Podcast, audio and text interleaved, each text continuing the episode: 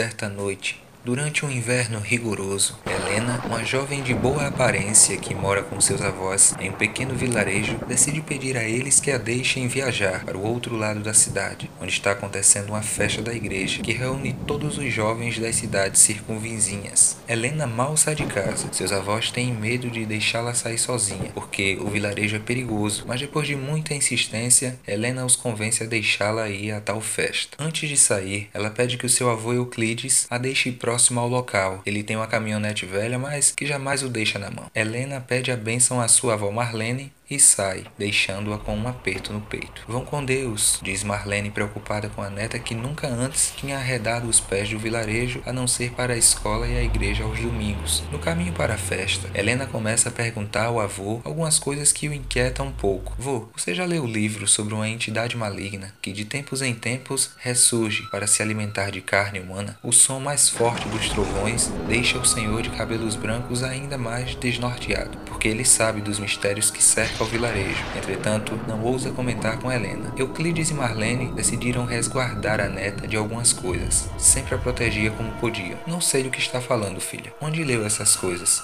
Pergunta Euclides, com o olhar atento na estrada que está cheia de lama. Eu li um trecho que era como uma reza, uma oração, não sei ao certo. Estava no livro dentro da sua gaveta, naquele quarto velho lá atrás da casa. Euclides se espanta. Você não deveria ter mexido nas minhas coisas, Helena. Eu já disse que o que tem lá atrás não é para ninguém tocar. Você mexeu em mais alguma coisa? Não mexi em mais nada. Desculpa, avô. Eu só precisava limpar aquele quarto. E durante a limpeza, encontrei alguns livros semelhantes uns aos outros e li um trecho desse, mas não mexi em nada mais. Me desculpe, não farei mais isso. Euclides desculpa a neta e percebe que estão próximos do local onde está acontecendo o festejo. Olha só, Ali na frente está acontecendo a festa. Tenha cuidado, tá bem? Eu busco você daqui a duas horas. Sua avó deve ficar muito preocupada e eu também. Não vou pedir para você se comportar, porque eu sei que isso você sempre tira uma boa nota. Sorri o velhinho olhando para Helena.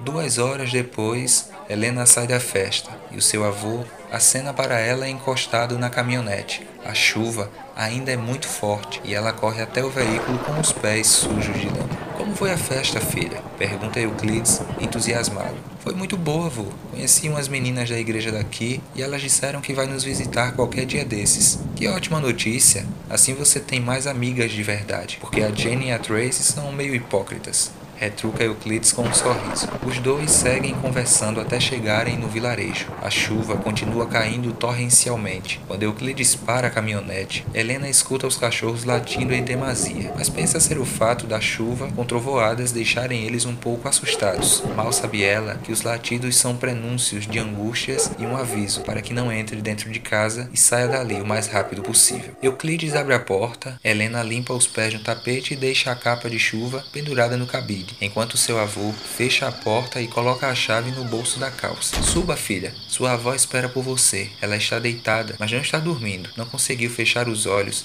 sabendo que você não estaria segura em seus braços. Helena acha um tanto estranho o modo como o avô começa a falar com ela, mas logo pensa ser bobagem de sua cabeça. Helena sobe as escadas e, ao entrar no quarto, percebe algo estranho. Chama por sua avó, mas Marlene está deitada como se estivesse catatônica. Helena se assusta e chama por Euclides, que logo se aproxima de suas costas. Vô, o que aconteceu com a vovó? Pergunta ela com um olhar apavorado e a voz embargada. Sabe, Helena, existem segredos que precisam ficar enterrados errados. Infelizmente, filha, eu não posso mais te proteger. Helena não consegue falar nada e continua olhando para o avô, desacreditada no que está ouvindo. Mas não se preocupe, filha. Você estará segura do outro lado. A dor será passageira. Logo não haverá mais pranto nem sofrimento. Depois da passagem, você será eterna, assim como aprendeu nos cultos de domingo. Além do mais, você poderá ter a minha e a sua avó em breve. Helena pensa em correr, mas não existe para onde ir. Euclides está com a chave da casa no bolso e acaba de fechar a porta do quarto onde ela está com a avó. Helena corre para o canto do quarto com lágrimas nos olhos e nota que seu avô tira do bolso um pedaço de papel velho e manchado de vermelho. Ele começa a ler os escritos do papel em voz alta. Repentinamente, tudo ao redor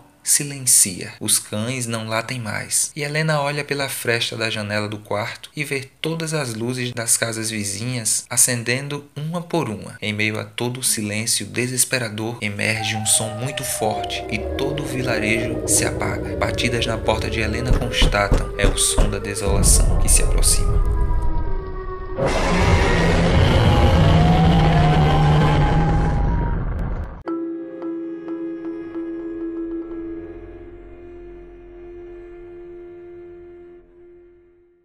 Muito obrigado e até o nosso próximo encontro.